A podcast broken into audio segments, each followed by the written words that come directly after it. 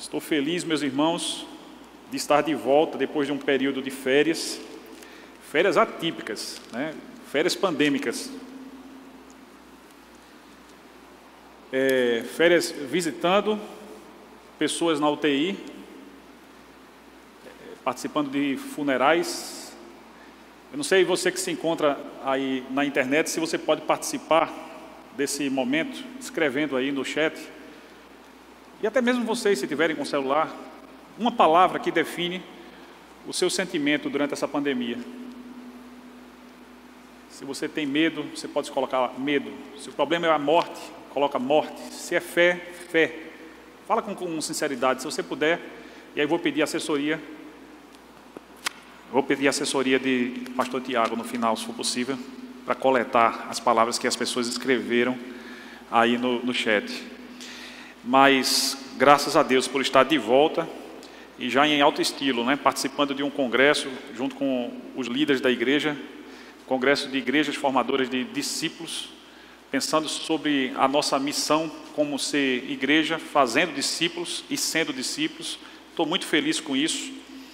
E feliz também de a gente continuar a nossa série Guiados pelo Senhor. E eu quero convidar a igreja a abrir suas Bíblias no livro de Romanos, no capítulo 8. Romanos, no capítulo 8.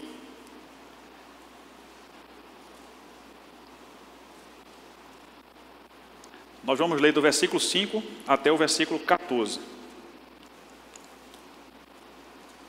Romanos 8, do 5 ao 14.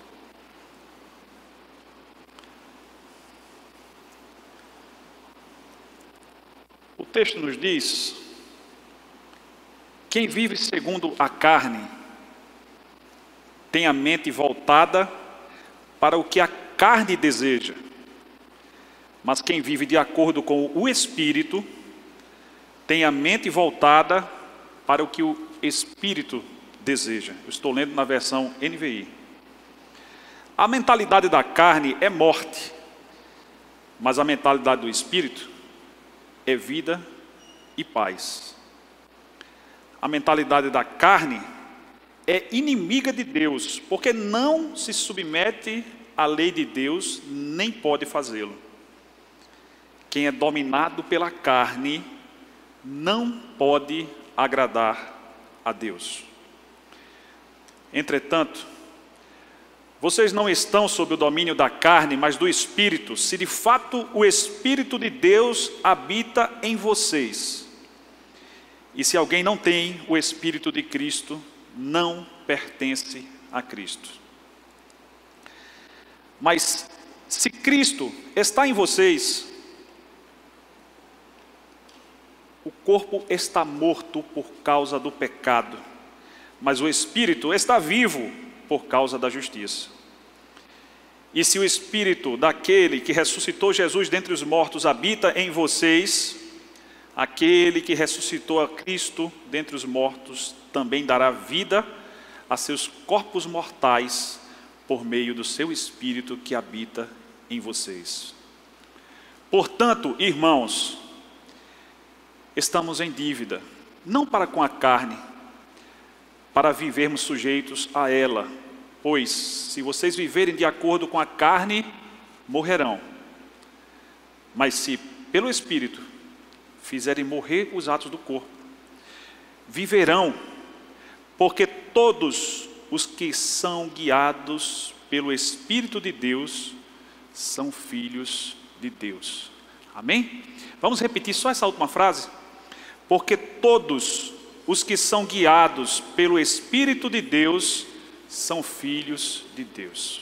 Oremos. Meu Pai, muito obrigado pelo privilégio que temos de estarmos reunidos aqui hoje, Deus, a meditar nessa tua palavra, nessa palavra, meu Deus, que é viva, eficaz, mais afiada do que faca, do que espada de dois gumes. Essa palavra que transforma, essa palavra que nos confronta, essa palavra, meu Deus, que quer fazer de cada um de nós filhos dignos, honrados, filhos que te alegram no modo de viver. E Senhor, sendo teus filhos, entendendo, meu Deus, os princípios de santidade que o texto que nós estamos meditando nos ensina, e vivendo, Pai, para te alegrar, vivendo pelo Espírito, nós possamos, Deus, ser contagiantes, Pai.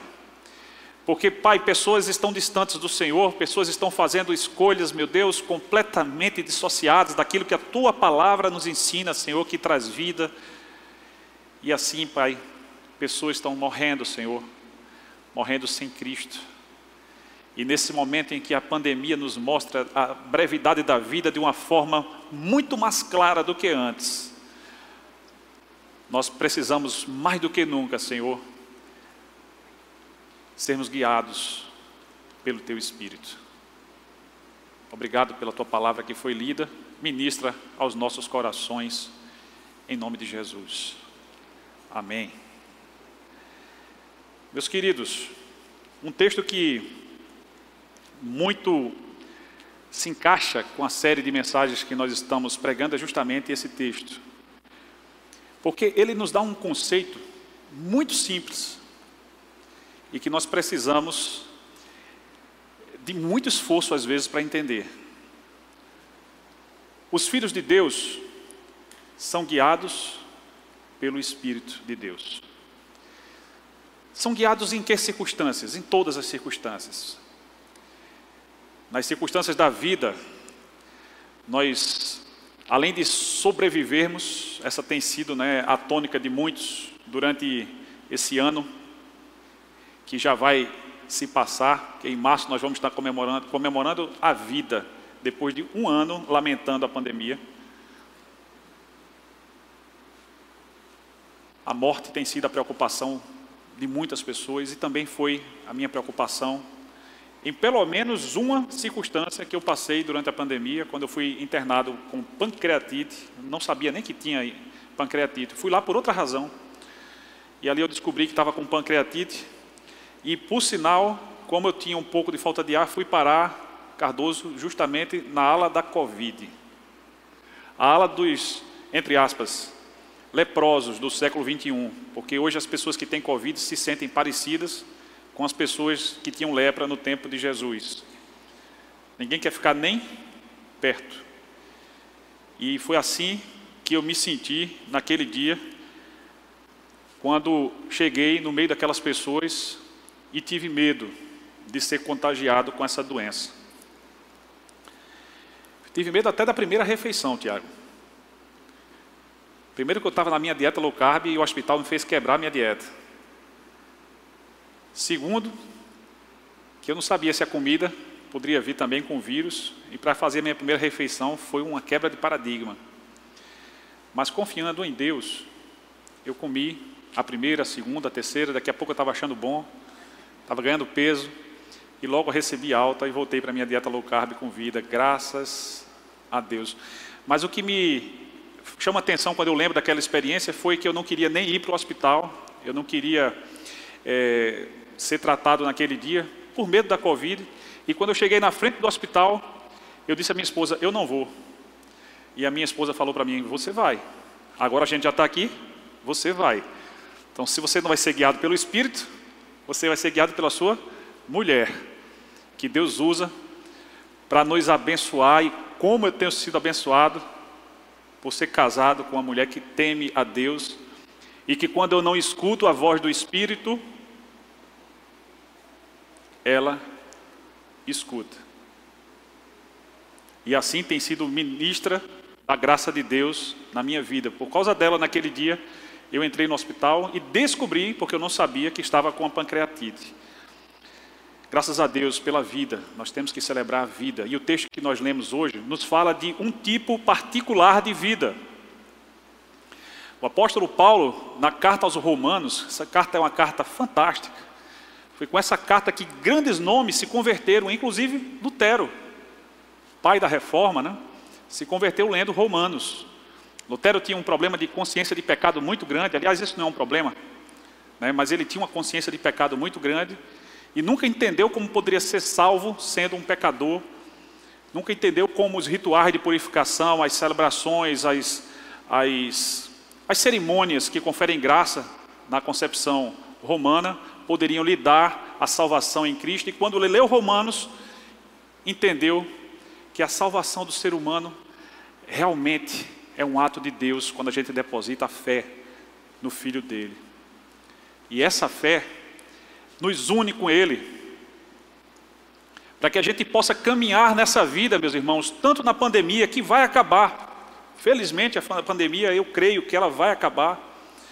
Ela está no contexto, amém? Ela está no contexto dos sinais dos tempos, mas ainda não é o final.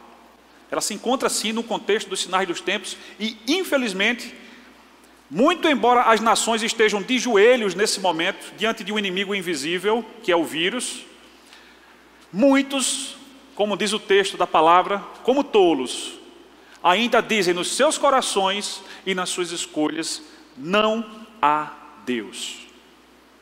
Infelizmente, muitos ainda dizem não há Deus, tanto no seu coração quanto nas suas escolhas. Romanos, ela vai nos ensinar que a justificação pelos nossos pecados, por tudo aquilo que a gente já cometeu, eu tenho uma consciência de pecado muito forte. Se a gente fosse fazer agora uma escala de pecado, não sei se eu estou imitando Paulo, pastor Alberto, mas eu diria que eu sou o mais pecador de todos vocês. Ou fui o, o mais pecador. Porque desde o momento em que entreguei a minha vida para Cristo, eu me senti, antes de ler o texto de Romanos, do capítulo 1 ao 5, quando Paulo fala sobre a justificação pela fé, eu me senti perdoado. E a partir daí, eu tenho vivido agradecido, meus irmãos. O tema de Romanos 8, depois que Paulo fala que a justificação é pela fé, depois que Paulo fala que o ser humano não pode, de forma nenhuma, depois que teve um encontro pessoal com Jesus Cristo, viver no mesmo padrão pecaminoso, decadente, destrutivo que vivia antes de conhecer Jesus Cristo, de ter uma experiência com Ele, de entender os propósitos de Deus para a sua vida em Cristo, de entender o que é ser guiado pelo Espírito. Depois que Paulo fala isso, no capítulo 7, ele diz que, por outro lado, a lei que é justa, que é santa, a lei que é espiritual, a lei que nos aponta o que é a vontade de Deus, os propósitos, quando a gente olha os dez mandamentos, por exemplo, que Jesus resumiu, como disse o pastor Alberto, tudo em amai ao próximo como eu vos amei, que já foi uma, redução do primeiro e do segundo grande mandamento, na ótica de Jesus, amar a Deus sobre todas as coisas, Deuteronômio, e amar ao próximo como a ti mesmo, Levítico, e Jesus resumiu tudo isso em amar ao próximo como eu vos amei. Depois de tudo isso, a gente entende, lendo Romanos 7, de que apesar da lei ser santa, ser justa, ser pura, ser perfeita para o homem, o homem de si mesmo, ele não é capaz de obedecer aos preceitos da lei. E assim, lendo na palavra que determinada coisa, por exemplo, desonrar pai e mãe é pecado, todo aquele que já desonrou ou que está desonrando, entende que é pecado porque está na lei, embora ele às vezes não sinta forças suficientes para vencer o mal que habita em si mesmo.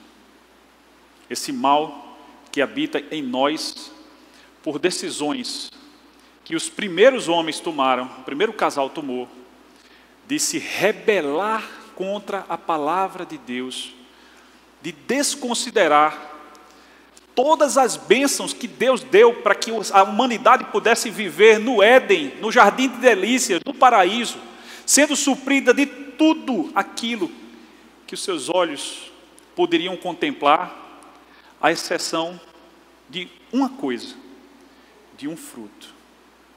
E há quem pergunte por que, que Deus colocou aquela árvore ali no meio do jardim. Porque tem pessoas que só olham para o problema do mal e se esquecem que a árvore da vida estava também no centro do jardim, ao lado da árvore do conhecimento do bem e do mal. Mas o ser humano fez a pior escolha. E assim o ser humano tem feito escolhas terríveis. E essas escolhas se refletem também na pandemia que nós estamos vivendo. Infelizmente, a pandemia nos alcançou.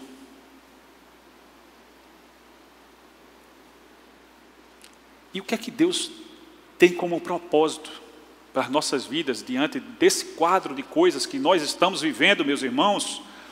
Porque isso não pode ser por acaso. Gosto muito de estudar história. Estudei sobre a gripe espanhola, estudei sobre a peste negra, mas eu nunca tive a menor noção de que em vida eu pudesse experimentar um evento da proporção desse que nós estamos vivendo. As economias orgulhosas quebraram, nosso país também, no meio dessa confusão, tentando sair e os números de casos aumentando e variações de vírus surgindo, e o mundo parece que está de cabeça para baixo. Eu estou feliz porque, apesar de tudo isso, nós estamos reunidos aqui hoje respeitando o isolamento social, que é importante, mas estamos reunidos aqui hoje porque reconhecemos que é bom, que é saudável e, enquanto é possível, que a gente possa estar aqui com o coração verdadeiramente disposto a sermos ministrados pelo Senhor, porque o Senhor fala, o Senhor explica tudo aquilo que a gente precisa saber para viver uma vida que lhe agrade. E é sobre isso que Paulo está falando na carta aos Romanos. Ele está falando sobre uma vida que agrade a Deus. Paulo está falando sobre santidade, queridos. Paulo está falando sobre aquilo que nós devemos buscar, aquilo que não é facultativo para um cristão. Santidade não é facultativo para um cristão. Buscar a santidade sem a qual ninguém verá a Deus. A santificação é a expressão de uma vida agradecida pela salvação. Se você não tem gratidão pela sua salvação, você não tem apreço pela, pela santificação. Se você não é agradecido por Deus ter lhe tirado da morte e lhe dado certeza de vida eterna, você não vai viver uma vida agradável aos olhos de Deus. E Paulo está falando isso para crentes, para irmãos de fé, da igreja de Roma. E as palavras de Paulo, se eu fosse comparar, por exemplo, com as palavras que o autor de Hebreus dirigiu aos Hebreus também, elas falam de um amadurecimento na fé que nós precisamos experimentar, principalmente nesse momento de pandemia. Porque muitos de nós estamos desorientados Muitos de nós estamos perdidos, fazendo escolhas que vão custar muito para nós e para outras pessoas que nós amamos. Mas só o Senhor para nos mostrar o caminho, para que a gente não se desvie nem para a direita, nem para a esquerda. E para que a gente possa estar sensível à voz do Espírito a gente precisa do nosso silêncio santo, a gente precisa da nossa busca, a gente precisa de humildade, a gente precisa deixar que as coisas que têm tirado o nosso foco do Senhor, do reino de Deus, continuem a atrapalhar o nosso amadurecimento na fé. Você tem sido grande como discípulo de Jesus, você tem feito outros discípulos de Jesus, você tem aproveitado a oportunidade que Deus está lhe dando, num contexto em que tantas pessoas estão com medo da morte, de falar para elas sobre vida eterna. Ou você mesmo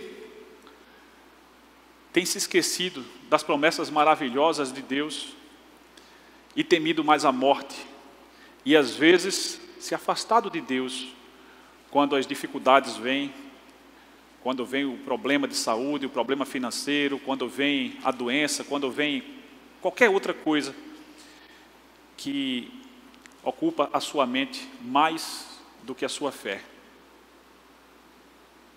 como é que você tem vivido nos últimos dias? Você tem aproveitado o poder que Deus lhe deu, como está lá em Atos 1:8.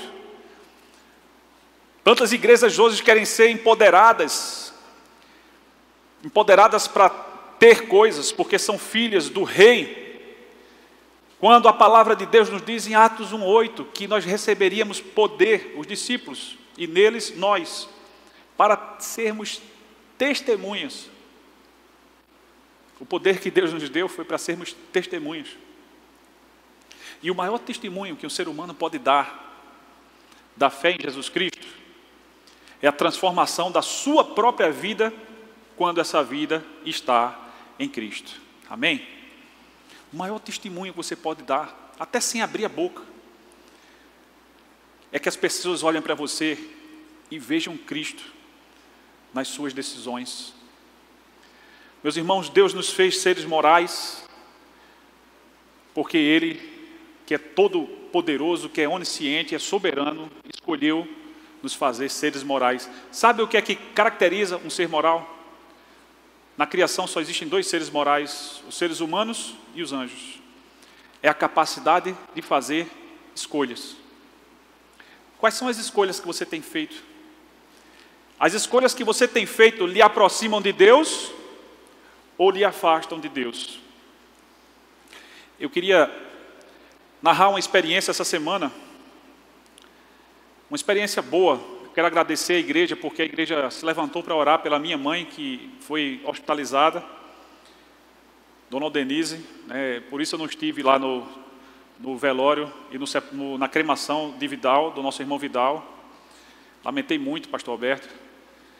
Mas, do mesmo modo como a igreja estava orando pelo luto dele, a igreja também orou pela saúde da minha mãe.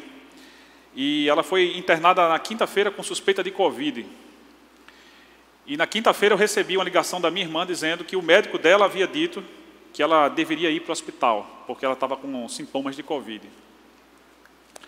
Eu tremi na base. Porque eu disse, lá vou eu voltar de novo, Tiago para a ala da Covid. E eu orei naquele momento e disse: Senhor,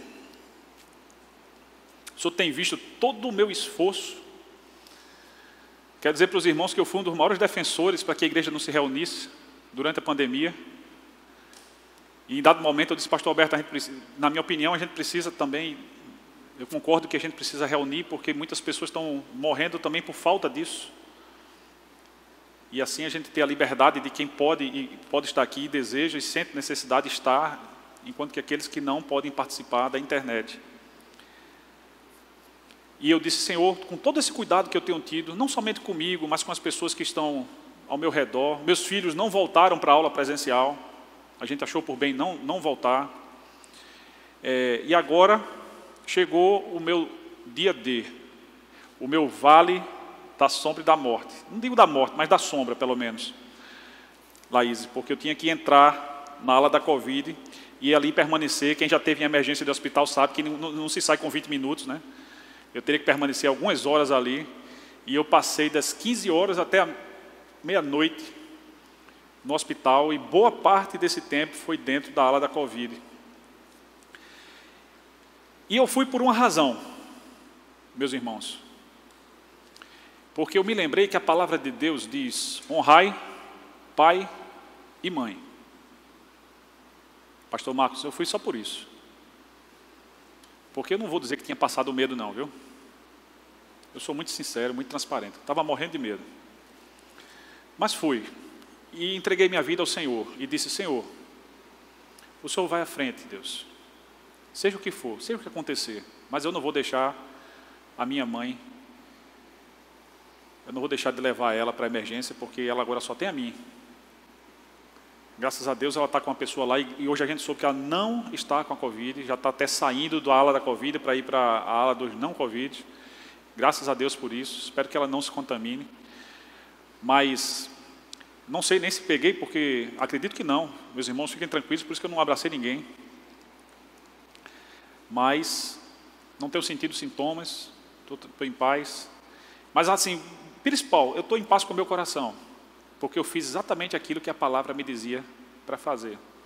No final das contas, eu precisei fazer uma análise de custo-benefício e perceber na prática se naquele momento valia mais preservar a minha vida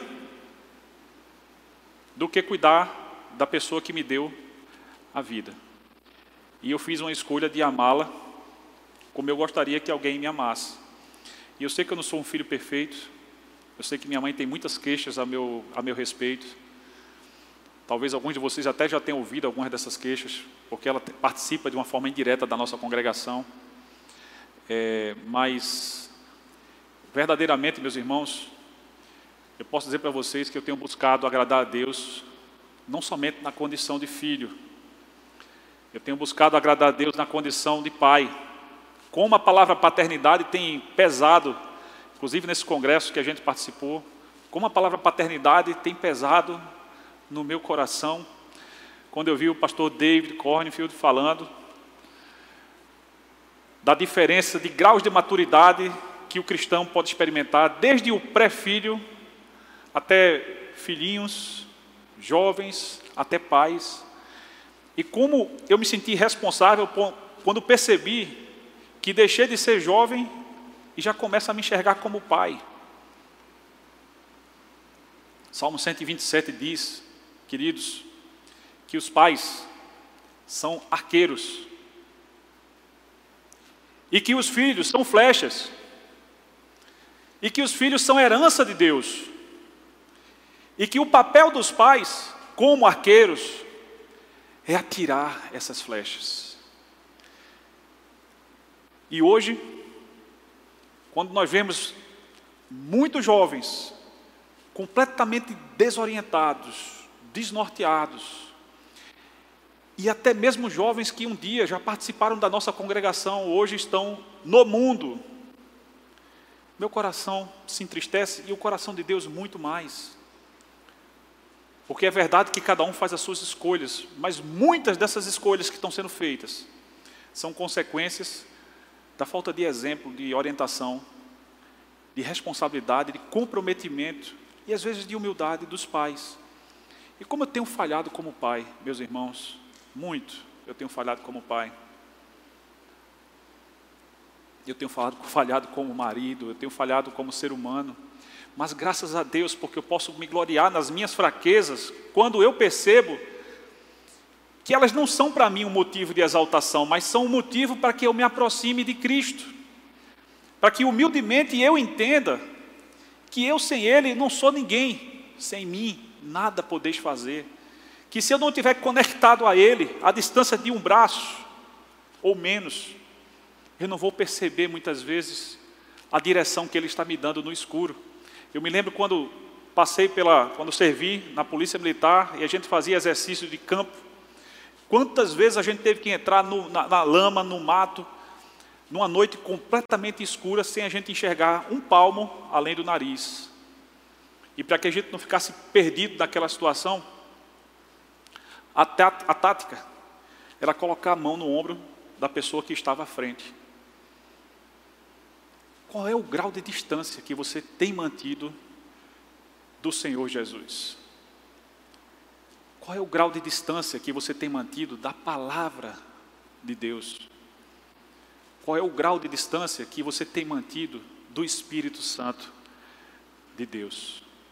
Porque o Espírito Santo tem falado da boca de Deus tudo aquilo que nós precisamos ouvir para tomar cada decisão das nossas vidas.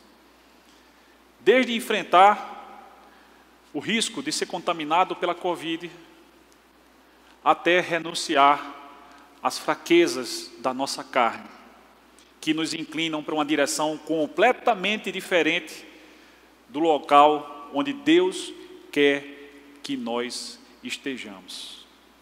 Muitos não têm dado ouvido à voz do Espírito Santo e assim tem se perdido no caminho. Quem já estudou orientação sabe que um grau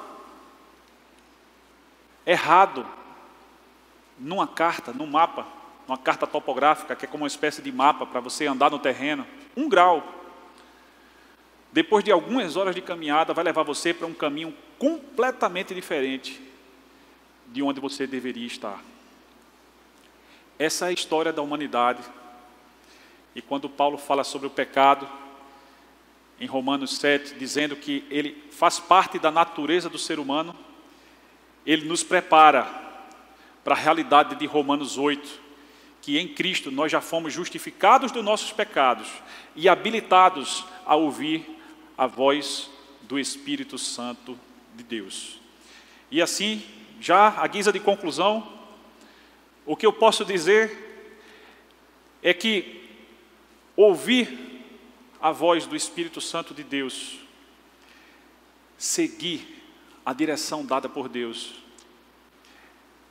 é uma evidência de que nós somos filhos de Deus, porque os que são filhos de Deus são guiados pelo Espírito de Deus. Nem sempre a gente tem coisas boas para celebrar, como essa experiência que eu falei para vocês, de uma orientação que Deus me deu e que eu cumpri. Enfrentei os meus medos, os meus receios, as minhas limitações e pude experimentar a paz. Essa semana eu soube que Guga, é, filho de Ana e Geraldo, havia falecido. E isso me trouxe uma tristeza em dobro, porque há duas semanas atrás o Espírito Santo me deu um sopro de visitar Guga antes da sua morte. Eu não sabia que ele ia morrer tão cedo. E eu disse: Sim, Senhor, eu vou. Mas o fato é que eu não respondi a Deus no momento em que Ele me chamou para fazer o que eu tinha que fazer. E pensando sobre isso, por ter chegado atrasado, meu coração se entristece e eu peço perdão tanto a Ana e Geraldo, não sei se estão participando, eu vou falar isso pessoalmente para eles, quanto à igreja. Porque aquele que diz que não tem pecados, engana-se a si mesmo e faz Deus mentiroso.